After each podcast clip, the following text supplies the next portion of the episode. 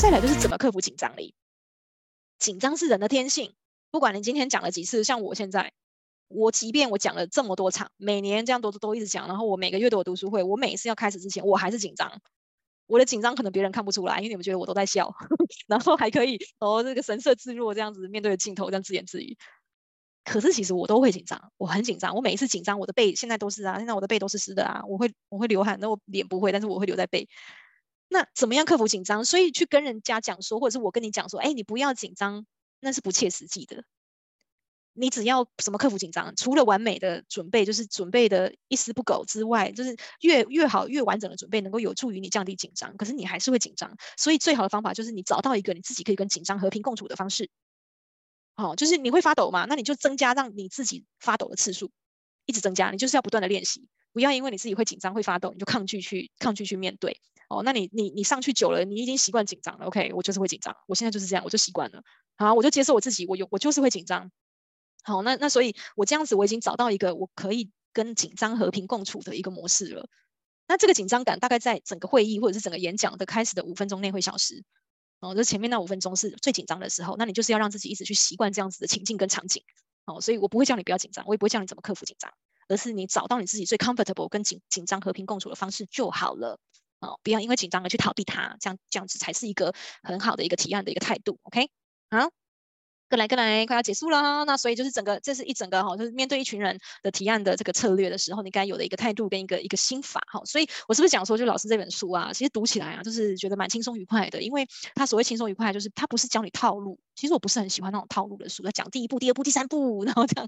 那那那这种套路的书也不是说不好啦，只是我觉得你身为一个业务，你更应该注意的是一个态，你自己的态度跟你自己的嗯呃格局的建立，哈，视野的一个建立。那那我觉得吴老师的书是扎扎实实的在讲这一点，你是看得出来他是有一个非常强厚的一个底蕴在支撑的哈。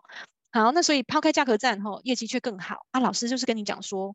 你我们要怎么样抛开价格战？哈，那就是我们要定期的去 re review 我们自己的客户，所以我们要画出业务开发地图，一步一步的。老师在讲，我们除了百分之八十的旧客户，我们还要不还要记得提醒自己去开发百分之二十的新客户，对不对？那这开发这百分之二十的新客户要怎么样去开发？就是你一定要有自己的业务开发地图啊。好，那这业务开发地图呢？这一张我是从吴老师的吴玉红老师的这个。销售智库就他的部落格里面去截取出来的，他书里面其实也有啊，可是书书的是呃黑白版，那我觉得他的部落格上面呢是彩色版比较漂亮哈，所以我就借用了一下。那那那这个呃业务开发地图不一定我们的每一个人都要长得像他这个样子，可是我觉得老师他的是他用专案来分。那他这个大型的专案，你看他一年，比如说一整年 Q one、Q two、Q 三、Q 四这样子来看的时候，他会在 Q one 的时候，他会告诉你说这是评估阶段，然后会在进入遴选的阶段，然后我们要执行的时候会有一个一个结案阶段。好，所以你用他用专案来区分这样子每年的这个业务开发地图。但我自己个人啊，我觉得大家可以去试着画自己的业务开发地图看看。比如说我现在我最近有个前辈很爱盯我，很爱盯我，那前辈手上大概有。二十家，十个 十只手指头数不完，那二十家超级赚钱的公司哦。然后我觉得他是我的贵人啊，就是那个前辈很很爱很爱刁我，他就会问我说：“你都跟我说你要做 B to B 内容行销，那你的市场规模有多大？”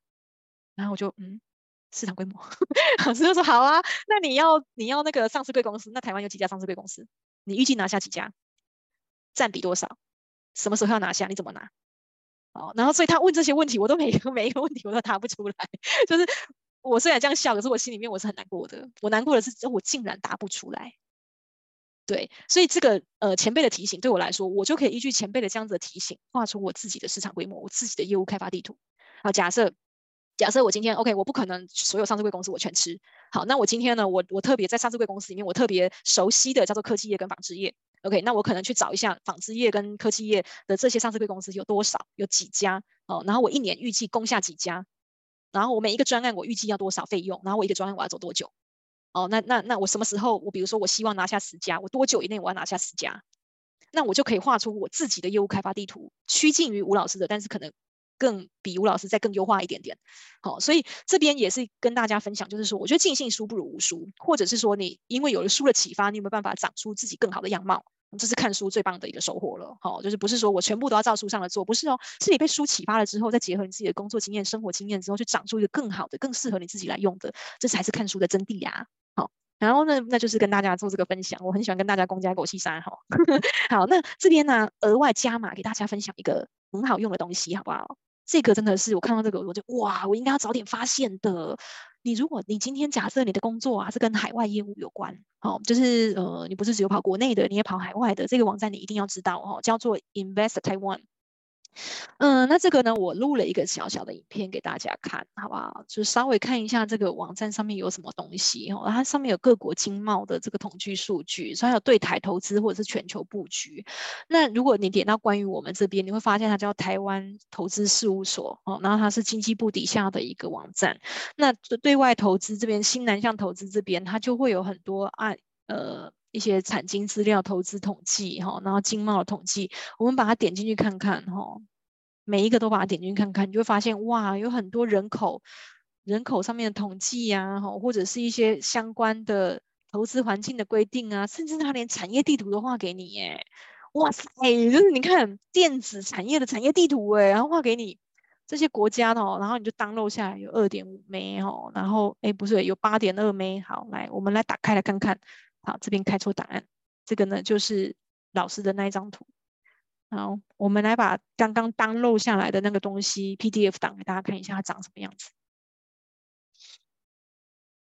有没有电子产业的地图？然后它连人口 GDP 多少，然后成经济成长率多少，全部给你。哎，政府资源真的要是要好好用呢，不然我们缴税是缴假的，对不对？然后新南向六国平均薪资的比较，这一些东西它完完全全就是你在做 B to B 业务开发的时候，你的 know how。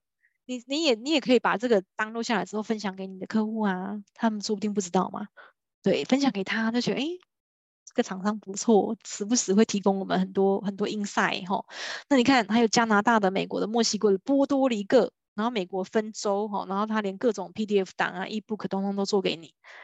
超级好用！你要开拓海外业务的时候，这一个网站拜托上来逛一逛，很多宝哇！我真的是觉得我发现的有点太慢了，不然我应该在跟我的上市贵公司。在分享的时候，应该有更多东西是可以分享给他们的。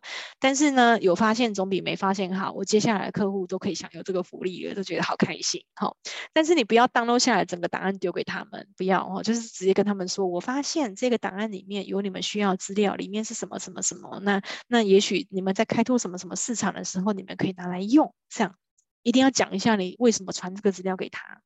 哦，分享一下你自己个人的观察，你自己个人的 insight。哦，那这样子的时候呢，客户会觉得你不赶快，OK？好，这个是我们在做 B to B 业务的时候，我觉得很好玩的一个一个一个优势啦。哦，OK？好，那这个就是当客户比哦，我我我我跳太快。好，我们刚刚讲的是画出业务开发地图，对不对？那再来就是说，嗯，刚刚有稍微讲一下给客户比较的空间，那这边我们就细讲。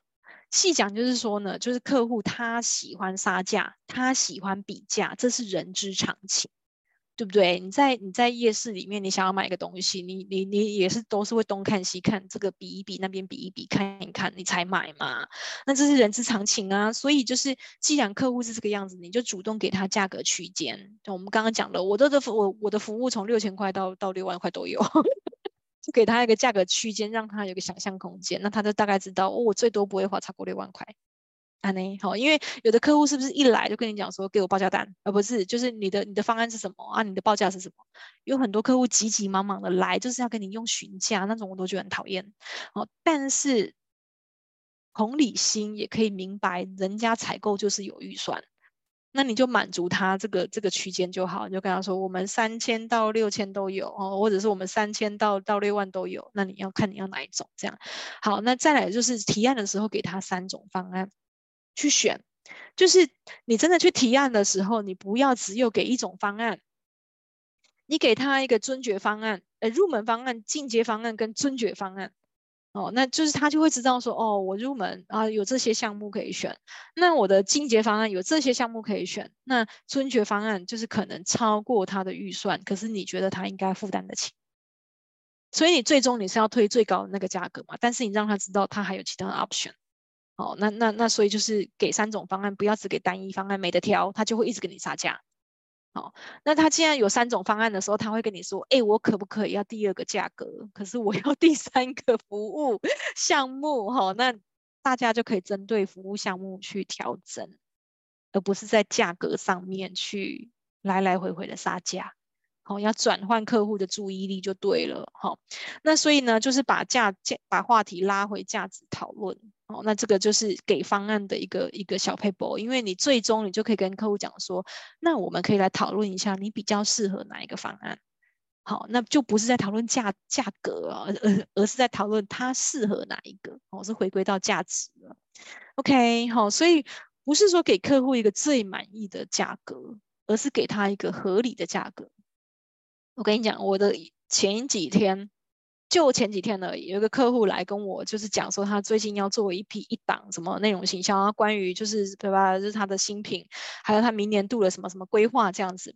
然后呢，他也直接跟我讲说，哎，伟荣，我的预算就是五五十万，你帮我规划五十万。好，好，那这个时候如果是你们，你们会怎么做？哎，客户很信任你啊，他就真的很信任你啊。他跟你讲说，我的预算就是五十万，那你会怎么报价？你会怎么跟他提案？好，然后我当然我就我就提案，今天因为他都跟我说他有五十了嘛。好，可是你觉得他有五十，他有没有五十三万？他既然有五十万，那他有没有五十五万？所以所以就是等于就是说，就是我我一样，我给他两个方案，一个方案就是四十九点多。好，就是没有超过五十，然后另外一个方案是超过一点点，五十六万多。好，但是呢，我告诉他就是说，有了这个方案，你可以增加什么什么什么，超乎你的想象的超值服务。哎，最后客户选了五五十六那个方案。好，那那那所以就是就是给他一个很满意的报价，你不如给他一个很合理的报价，然后他觉得，嗯。就超乎我的想象嘛，吼，所以就是要要把那个那个那个价值要提升这样子。然后哦，八点四十七了，好，当客户比你懂的时候，你要怎么办呢？我刚刚说了嘛，我们的我们的客户哦，那种 B to B 大型的客户哈，他真的就是他真的就是就是整个他们公他们公司最菜的员工。那跟我公司 创业的年限是一样的哈，那他们一定在这个产业上面是比我懂，他们就是专家。那这时候你一定要展现的是什么？在这个行业我是专家，你不要去跟他比他的行业知识。好，那那那所以所以就是，呃，当客户比你懂的时候，你更要展现的是你自己的价值，而不是他的那个那个产业上面的价值了哈。那老师在这本书上面他讲的也是，就是希望大家有空的时候自己去翻一下，我觉得这一点也是蛮好的。这样，然后呢，你要怎么样？让你的业绩可以更好，就是说，你不管是在组织内、组织外，这关系到你的业务格局有多大，你自己的格局有多大。那有的时候呢，就是你可以去帮其他单位去介绍案子。如果客户他有这个需求的时候，你介绍给其他单位。好，那或者是组织外的，那组织外有什么样客户有什么需求，你介绍你其他的人脉给他。你如果能够交叉媒合商机的时候，客户更能看到你的价值。好，那那这个是你业务的格局，你不要去想说，我介绍你，我没好处，我拿不到奖金，我我给别的单位做，我也拿不到奖金，千万不要这样，尤其是你在组织里面，千万不要有这个想法。你格局越大，可以取决于你能拿到多少业绩，然后尽量让自己成为一个有高度、有格局的人。OK，好，再来一个，我要分享最后一个故事，我看看我是不是到最后了，嗯，好，差不多，不要看窄了自己。我跟大家分享，我前几天做 Uber，我我我我搭到一个非常有趣的 Uber 司机，他完全不把自己当司机，他完全没有把自己当成一个 Uber 司机，他让自己的整个服务非常的广泛，我甚至很难定义他哎，你知道我载他的时候，我其实是希望他载着我整天，就是整个上午，因为我要去送礼，然后呢，我就给他一个名单，我跟他说我要去这七个地方。然后他就很厉害，他就帮我修改、修改、修改，然后就是开始排排路线这样子，然后开开他开始给我建议，他说我们先去这个地方，你第六个地方要先拿，先挪到第二个地方，然后你第三个地方要要往下挪，这样路线才会顺，你才能省钱。我就说哦，好赞哦，很好。然后呢，这个时候他其实是我的。路线顾问的嘛，对不对？然后我就看到他后面呢，就载着两箱草莓。我说那是什么？然后他就说哦，我等一下要去送货。我就说真假的？他说对，我在路上的时候我会经过什么地方，所以我要去，因为有客人订，然后所以我要去送，去送到他们家，因为草莓很娇贵，不能撞。我说我你兼物流哦？他说对呀、我有朋友在卖水果，然后他们就会问我说我今天跑哪里？如果如如果有台北市，就顺便帮他送。哇靠，你有这个这个能力也真的很强哎。好，然后我就说，那你还要做什么服务？然后他就说他平常就是物流嘛，然后还有就是他会送人家那个，就是他会特别留意他载过哪一个坐轮椅的人。然后呢，他会特别跟他讲说，我这边我的空间很大，我可以帮你服务，我我可以下来帮你。去去服务那个，就是你们家如果是有特别需要那种失能的，我可以帮你载。他会特别抛出这个讯息，然后会递名片给他说：“你下次你找我，我可以服务。”好，所以他真的他把自己定位，他不是一个载人的 Uber 司机，他一个是路线顾问，就我的路线顾问嘛。好，然后再来就是他也是自己是一个物流的物流的专家嘛，因为他可以送这些很娇贵的东西。然后再来是什么？他他跨入了厂造。所以他没有把自己看窄，所以我就从他身上我就获得很多，我就觉得说这个 Uber 这个 Uber 司机很有前途，不要看窄了自己。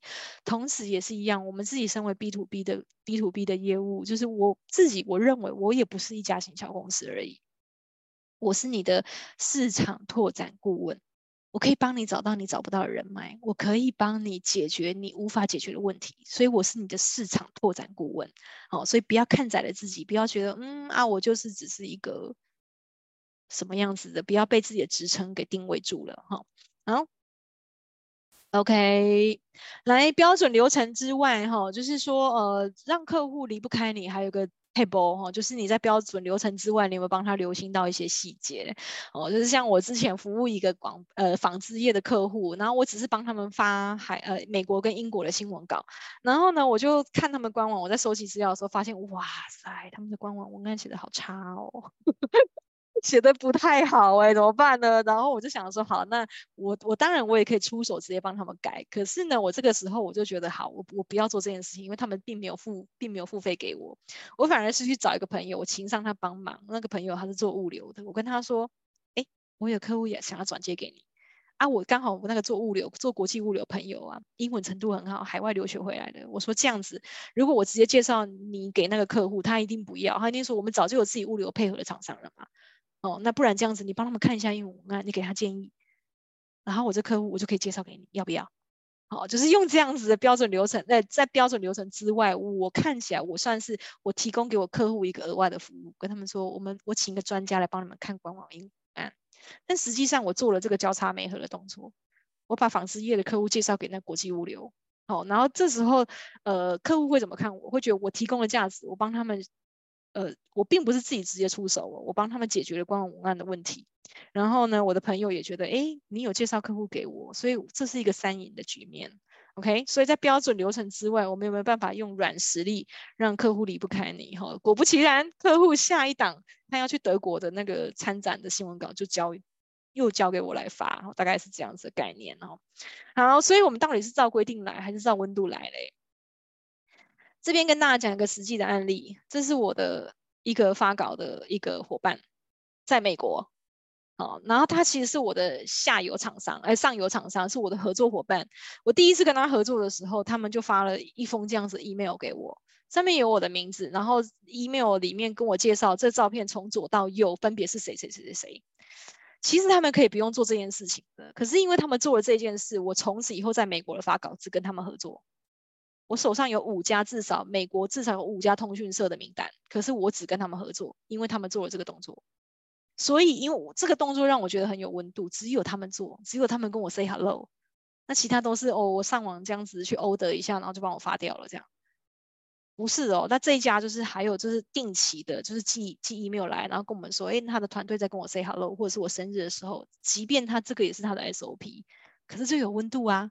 哦，所以就是我们在做 B to B 业务的时候，记得哦，不要只是照规定来哦，要记得保有一些人的温度，这样子。好，那我们要进入到最后的阶段了，就是我想要跟大家分享一下我自己的 B to B 之路哈，就是。我刚刚有说了，就是说，呃，我后来在去年开始，我养成一个习惯，就是我建档哈，就是我时时刻刻的，我们其实客户都有建档，可是我很少 每年 真的是要忏悔哈，就是我很少在年年年底的时候去 review 一下，然后，但我现在开始养成这个习惯，去 review 他的过去的客户，然后再呃一定的时间去跟他重新提案。哈，所以建档真的是很重要的一件事情，特别是在做 B to B，因为 B to B 的决策时间长，但是收到的金额大，所以你的准备时间要更提前。好，不要就是一下子就突然间就跟他提案，人家会错愕的。哈。然后，那再来一个很重要的，就是我最近这几年很深刻、很深刻的体认。那这当然也是因为我加入了商会嘛，之前有加入商会，所以就是啊，对不起，好，因为我自己一个人在办公室，然后外面有人敲门，我觉得很恐怖。希望不是什么，对，不要管他。好，那所以就是我我我自己个人有加入商会啊，然后所以商会一直在讲的都是嗯，付出者收获，然后要。呃，用合作代替竞争，所以我们一直都有这样子的一个观念在。那那我觉得真的要去实践这样子的观念的时候呢，反而收获的是自己哦。也就是说，你不要真的把同业当作是竞争对手，因为这样会把你自己做小了。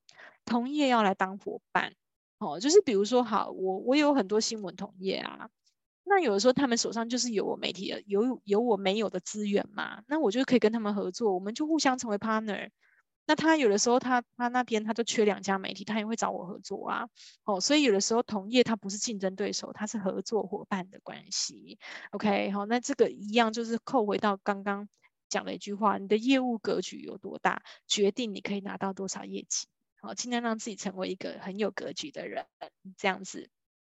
再资深都要谦卑请教哈，我们有很多时候就是在这个业界久了，然后人家就讲哎，伟荣姐，伟荣姐 这样子一直叫哦，但是这很资深的都还是要谦卑，因为永远都有你不懂的的地方，然后那这是我们在做 B to B 的时候遇到各种客户，你说哇，这客户我以前都觉得哇，这个客户有五十个员工也好大哦，现在客户上市柜公司好大哦，所以就是要有这样子的谦卑的请教的一个心态，这样。做足准备，包括心理准备。我最近去上一堂课，然后他们是教直播的。然后那个直播老师说，他以前呢、啊，他都是非常自豪自己危机处理能力很好，发生了什么危机，他可以立刻处理好。他说，但是后来他先生跟他说，你不要老是在那边自豪你自己危机处理能力很好，你为什么老是需要处理危机？那表示你根本没有做好准备。你才会时不时要去救火嘛，要去擦屁股嘛，那表示你根本没有做足准备啊。哦，那所以千万不要自豪自己，骄傲说，嗯，我的危机处理能力很好，我的临临临危不临危不乱的能力很好。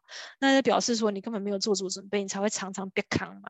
哦，那所以包括你自己心理准备哈，就是就是你自己有没有做好准备了，你是不是每个细节都到位了？这在 B to B 的路上非常的重要哦。好。OK，如果业绩没有达成，最后一点，我想跟大家分享一下，就是说，如果业绩没有达成，你在公司里面，如果业绩没有达成，你会怎么办？按一样，我自己身为一个公司的负责人，如果我们公司的年度目标业绩目标没有达成，我们该怎么办？先讲客户的，就是说，如果今天客户。帮客户那边，然后结果呃，先讲主组组组织内部的。如果我今天业绩目标没有达成，你会怎么样去跟公司提一个，比如说补偿的方案，还是说啊，我我离职好了？哦，这个这个这个项目呢，我留给大家自己想。但是以我公司自己自己来说的话呢，就是说，如果我今年的业绩目标没有达成，我们当然就是要去做一个复盘，就是说为什么我今年定多少多少金额，可是它没有达到，去做一个复盘，然后。尽量尽量的，我想跟大家说，不要下修你的目标。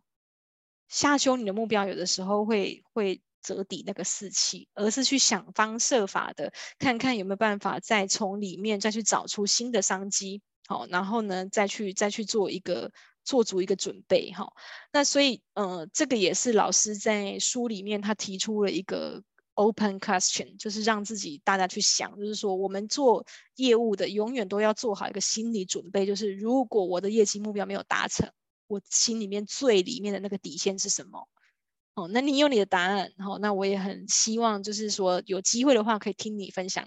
你的答案，OK，好，那我们今天呢刚好八点五十九分，欢迎大家呢就是追踪扫码一下内容行销高峰会，那就是说呃我们所有的这个读书会的讯息，或者是我定期的会在上面发表一些 ebook 哦，就是电子书的一个下载哦，或者是一些好康的小小的优惠，都会在上面跟大家做一个分享。那我自己讲课不一定都是收费的，像这种就是免。免费的，那欢迎大家上来听。前一阵子上个月的读书会，有同学跟我许愿，想要上新闻稿的课程。好，那其实我已经 没有在教了，但是呢，就是在大家许愿之后，很巧的，我有两个好朋友也来跟我问说，有没有办法帮他们上新闻稿课程，所以我现在在敲一个时间。那这新闻稿呢，因为大家现在知道这 ChatGPT 实在是太夯了嘛，所以里面呢，就是我新闻稿课程，如果我真的在开，我应该会全部改版，就是会改版，就是我们怎么样用 ChatGPT 帮我们产生一篇就是很好，一定可以刊登，而且不会被侦测到的可刊登的新闻稿，不会被侦测到这一点很重要哦，就是因为现在已经可以反 AI 了嘛。大家可以就是可以侦测到说，哦，这篇是 AI 写的，那你的流量就会很低。我们不要让这件事情发生哦。所以就是，嗯，我会如果真的开新闻稿的话，我会开大一个就是说，怎么样写用 AI 写新闻稿，但是不要被侦测到 的这样子的一个一个模式哈。那欢迎大家追踪，所有新的讯息都会在这个呃 LINE 账号上面去发表这样子。OK，那我们今天的读书会呢就到这边喽，谢谢大家。